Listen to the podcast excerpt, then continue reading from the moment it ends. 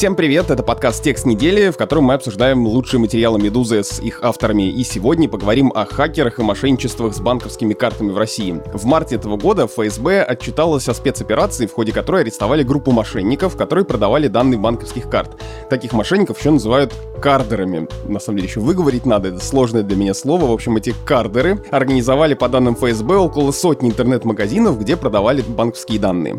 Один из арестованных во время спецоперации — это бизнесмен из Калужской Калужской области Алексей Строганов. А сообщение ФСБ от 24 марта вот э, об этой спецоперации это не просто пресс-релиз, а своеобразный подарок ему на день рождения, потому что Строганову в этот день исполнилось 48. Строганова называют одним из старейших кадров России, при этом он завел дружбу с российскими политиками, стал бороться с киберпреступностью и даже получил от Федеральной службы безопасности почетную грамоту. «Медуза» провела расследование и выяснила, как же Алексей Строганов из хакера стал бизнесменом, но на самом деле так и не завязал со старыми привычками ошибками. Историю Строганова рассказала IT-редактор «Медузы» Мария Коломыченко. Статья называется «Познакомьтесь с хакером Flint24». Сейчас мы с Машей подробно об этом поговорим.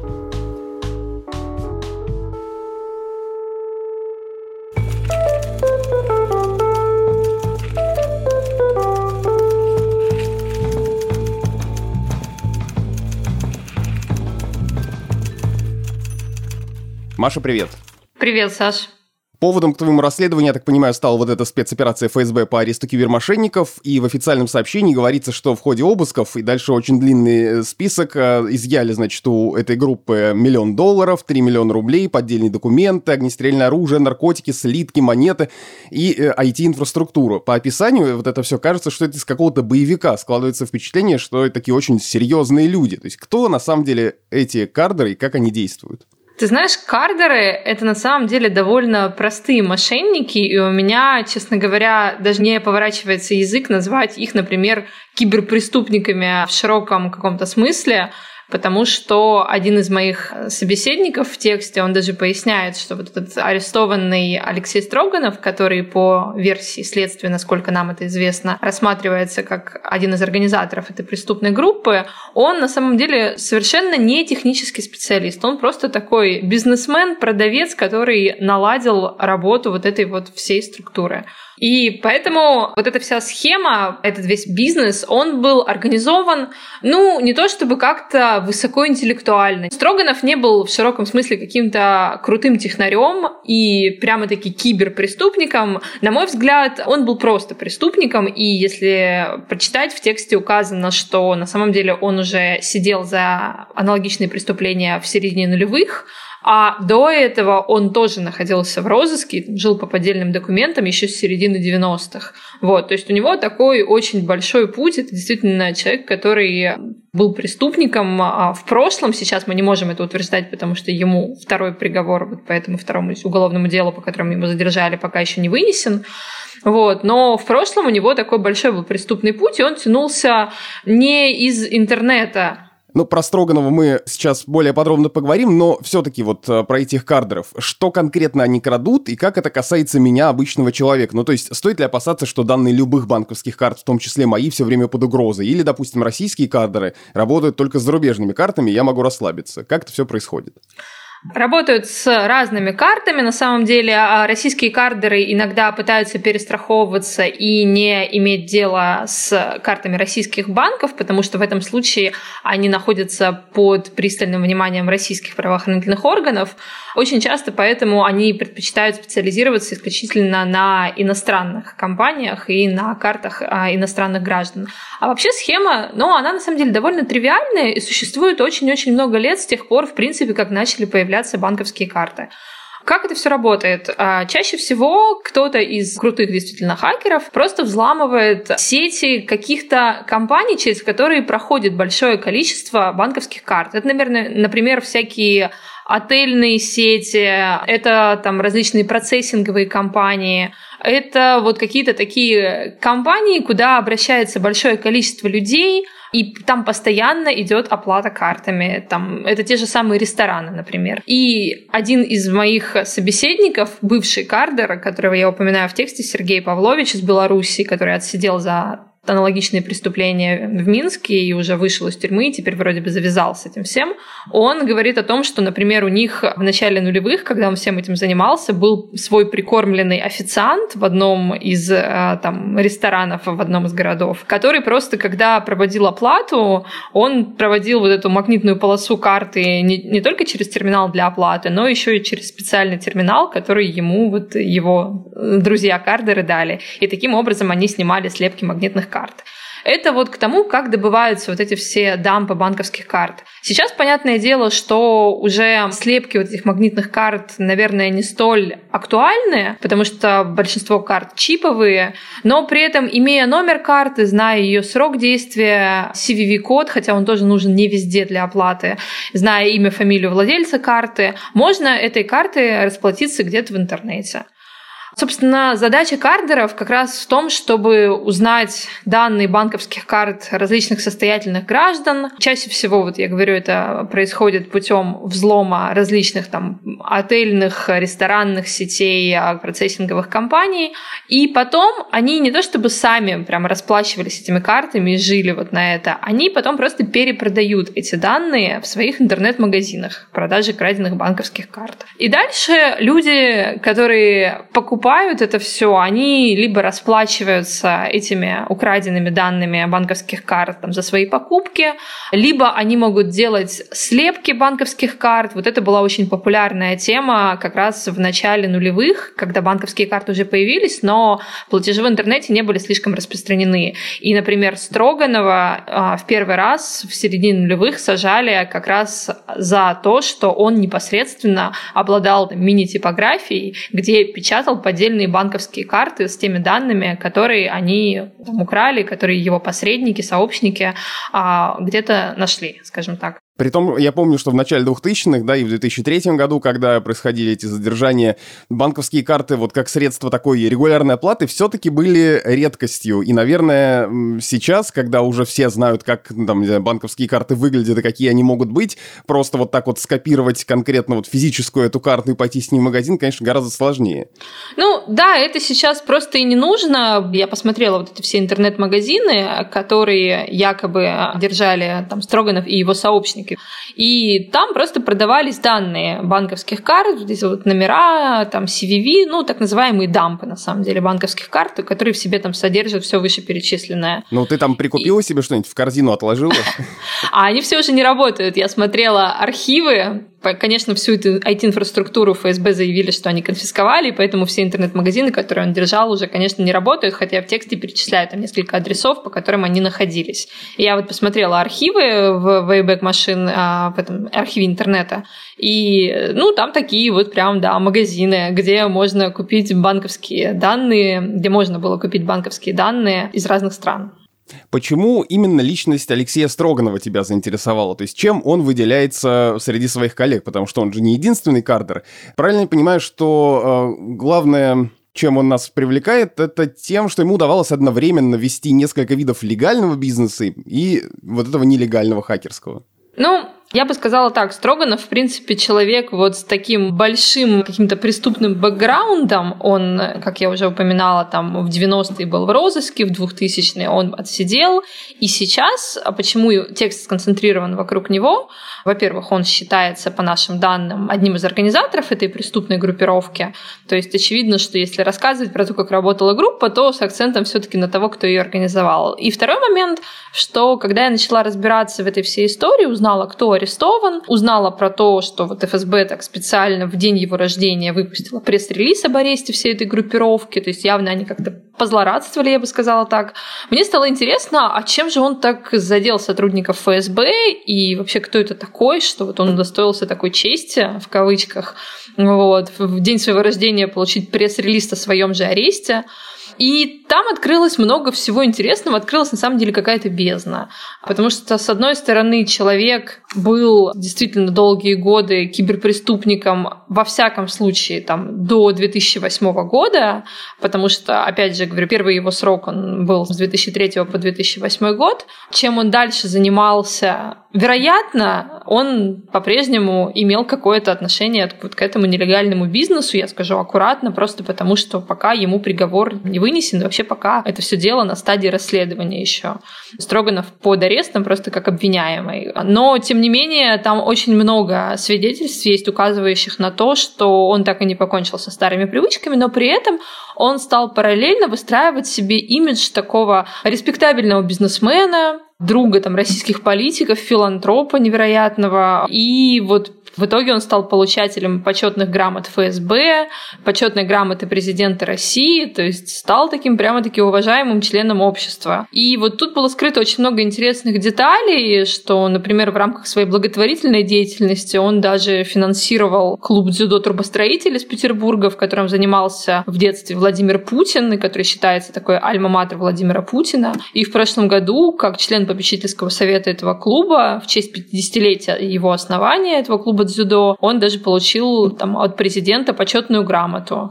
А второй момент у Строганова, как выяснилось, есть с юности такой очень влиятельный друг. Это депутат Госдумы, член партии ЛДПР Вадим Деньгин. Они вместе со Строгановым родом из одного города Обнинска, и, как утверждает один из моих собеседников, младший брат Строганова Александр, даже учился вместе с Вадимом Деньгиным, поэтому там такая очень тесная дружба, которая вот э, прорастает еще из каких-то юношеских времен. И депутат Вадим Деньгин, в чем парадокс, он же входит в Комитет Госдумы по информационным технологиям, который, в частности, рассматривает все вот эти нормативные акты по защите Рунета, по там, обеспечению его кибербезопасности. В частности, Вадим Деньгин сам предлагал там сформировать команду киберсуворовцев, которые будут хакерские атаки отражать. То есть он такой борец за кибербезопасность, и при этом, как выяснилось, ближайший друг одного из таких вот старейших киберпреступников России России. Для меня был какой-то, если честно, впечатляющий уровень лицемерия, я бы сказала. Ну вот этими всеми своими, ну, легальными бизнесами и дружбой с влиятельными людьми, я думаю, что можно предположить, что он не просто так помогал именно вот тому клубу дзюдо. Он таким образом, наверное, хотел, ну, обеспечить себе какой-то тыл, который, судя по тому, что произошло в этом году и судя по задержанию, ему не помог.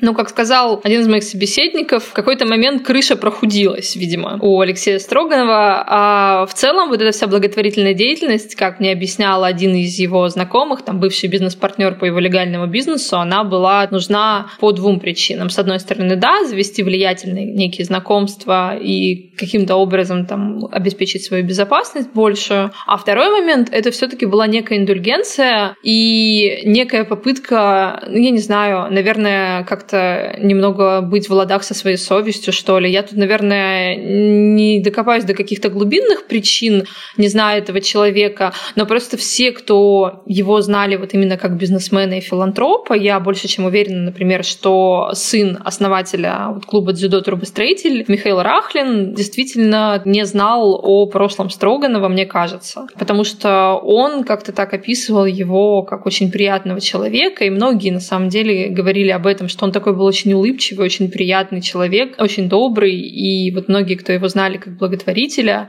например, тренер Обнинского клуба э, футбольного «Квант», тоже в одном из интервью говорил, что вот это невероятный человек, который нам очень помогает, то есть действительно он, видимо, как-то искренне пытался делать в своей жизни ну, что-то хорошее. Поэтому тут были две вот такие причины. С одной стороны, завести знакомство, а с другой стороны, ну, просто хоть что-то хорошее сделать, хоть как-то там быть в ладах со своей совестью. Мне кажется, так. Давай вернемся к тем бизнесам и видам деятельности, которые развил бурный Алексей Строганов. И, в частности, в основном это было в Калужской области, в его родном и в моем родном Обнинске, между прочим, на минуточку.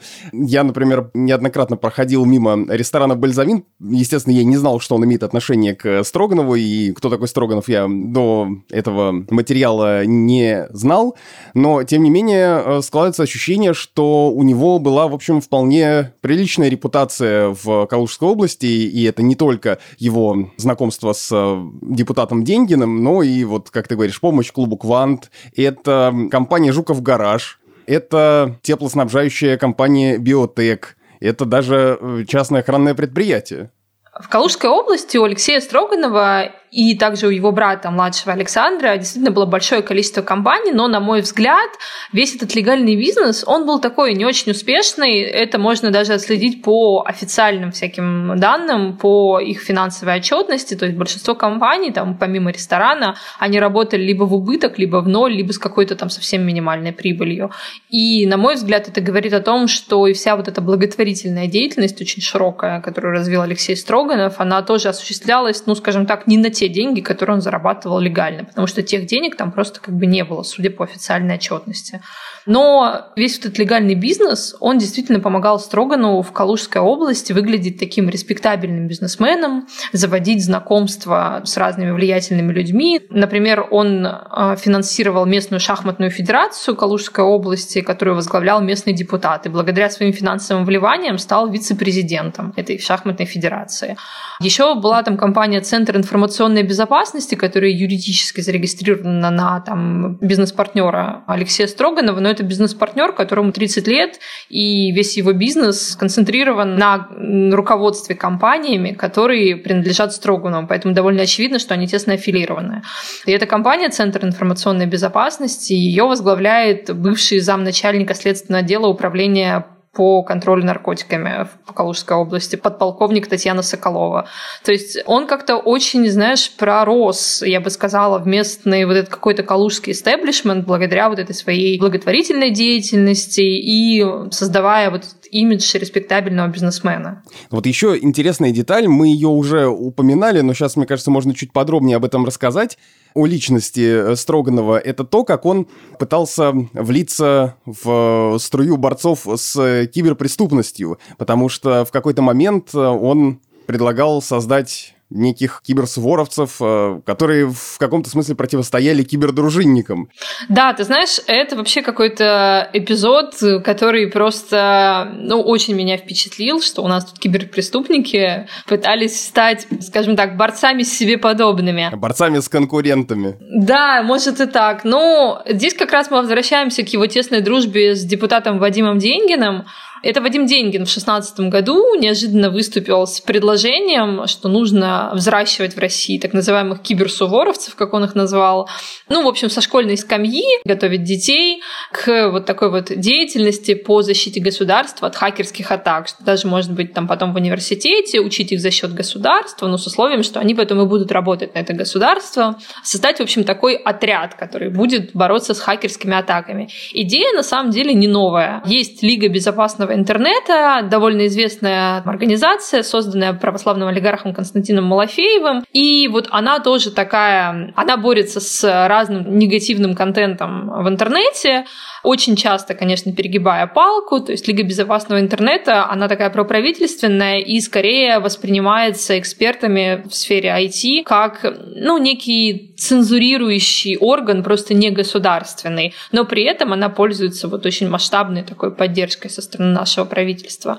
И у Лиги безопасного интернета была куча всяких инициатив там по введению белых списков, то есть чтобы э, граждане могли заходить только на те сайты в Рунете, которые одобрены Лигой безопасного интернета. То есть там было куча всяких очень таких резонансных инициатив.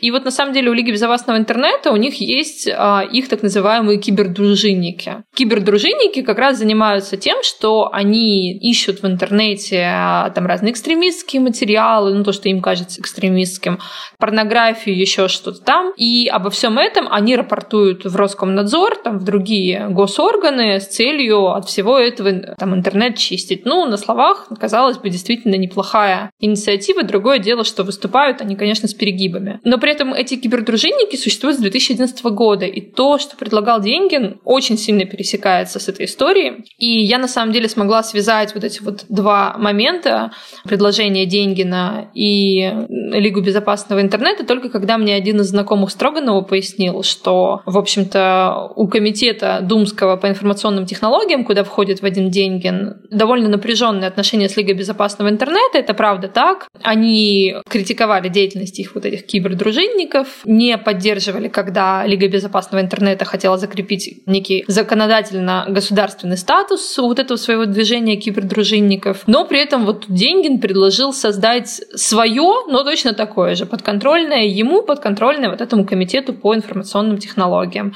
И тут возник его друг Алексей Строганов, который спустя месяц после предложения деньги взял и зарегистрировал на своего брата младшего организацию по борьбе с преступностью Кибальчиш. Тут уже надо сказать, что само название, конечно, очень-очень сильно, в общем, характеризует и показывает, чем должна была заниматься эта организация. Но дальше там есть довольно публичный, как бы некий путь, который проделала эта организация. Она запартнерилась с Координационным центром национального домена сети интернет, который у нас в России администрирует вот наши основные домены РУ и РФ, то есть является такой ключевой организацией, которая поддерживает инфраструктуру Рунета.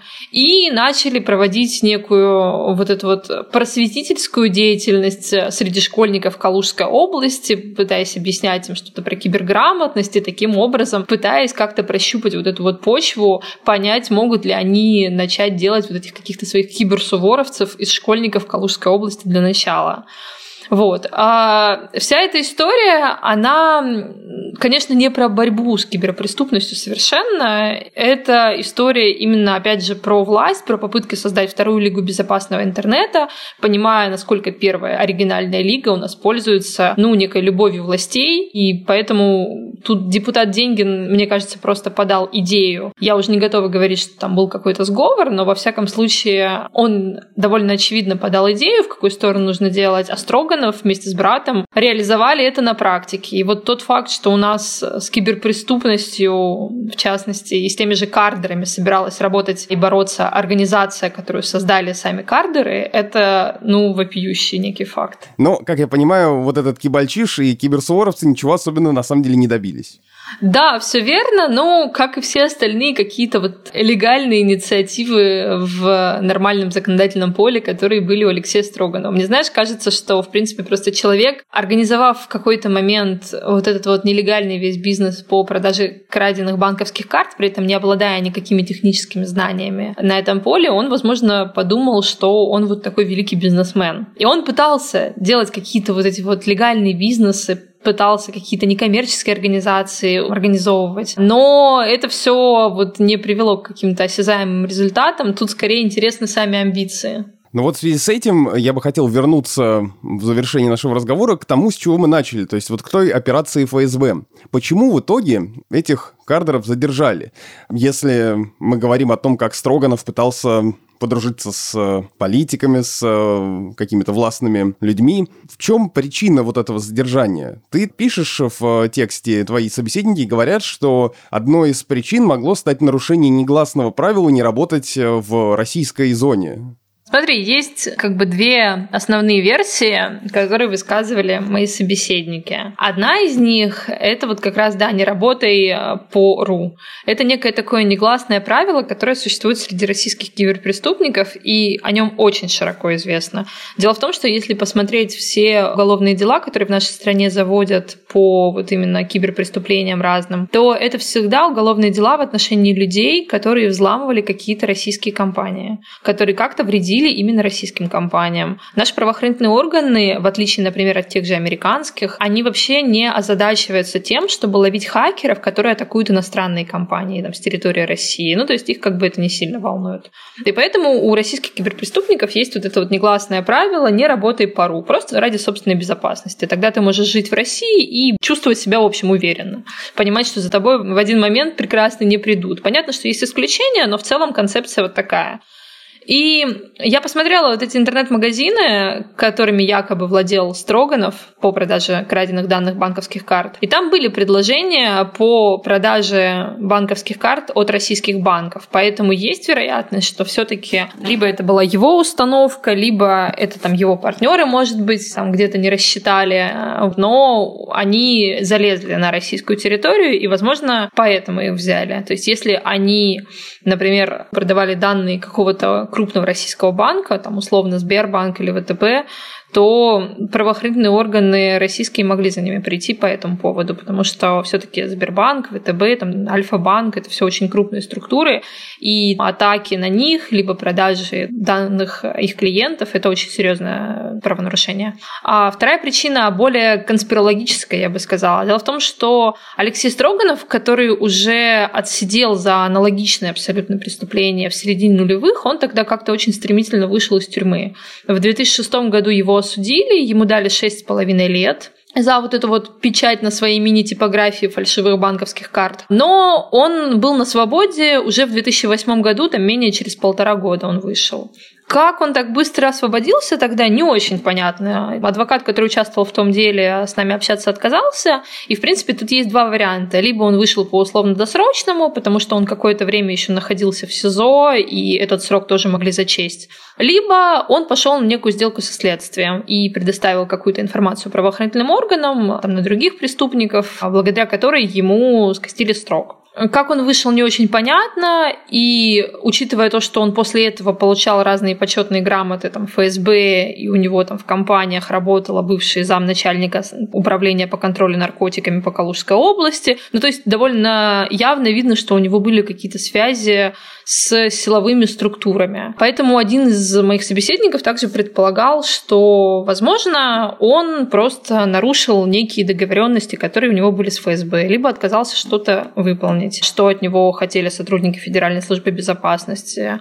Тут мы не имеем каких-то прямых оснований говорить об этом, просто есть некие факты, есть некие косвенные подтверждения, что у него явно были связи с силовиками. Ну и учитывая, что, как опять же говорит один из хакеров, которые в этом всем а, очень активно вертятся, то, что он после выхода продолжал свою деятельность, это был вообще не секрет. Более того, двое собеседников рассказали, что даже находясь в тюрьме, отбывая свой первый срок, он продолжал заниматься вот этими вот мошенничествами с банковскими картами из тюрьмы. Это вообще, конечно, шедевральный момент, что даже сидя в тюрьме, он через посредников продолжал торговать. Я эту информацию там проверяла, прежде чем писать, а, довольно тщательно, и я, в принципе, в ней уверена.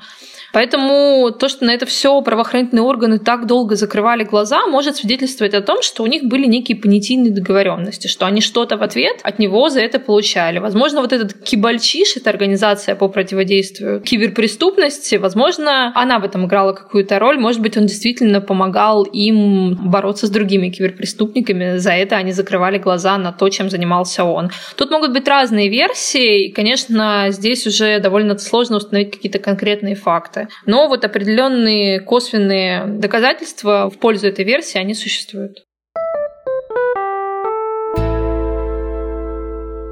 Это был подкаст «Текст недели», в котором мы обсуждаем самые значимые, интересные, резонансные материалы «Медузы». Меня зовут Александр Садиков. Подписывайтесь на нас, ставьте лайки, где это возможно, пишите комментарии, где это возможно. Мы есть на всех основных платформах в том числе в Apple Podcast, Google Podcast, Spotify, э, в Кастбоксе, на Яндекс Музыке, на Букмейте, в общем, везде, где вы слушаете подкасты. Ну и, конечно, в новом приложении Медузы. Если вы его еще не установили, обязательно это сделайте. Медуза X в App Store и в Google Play скачайте, и там очень удобно слушать подкасты. Теперь у нас есть отдельный экран для них, а если вы создадите профиль в приложении и начнете слушать подкаст, например, на компьютере, то в приложении вы сможете продолжить с того же места, где на компьютере остановились. И наоборот. Пишите нам письма на почту подкаст собакамедуза.io.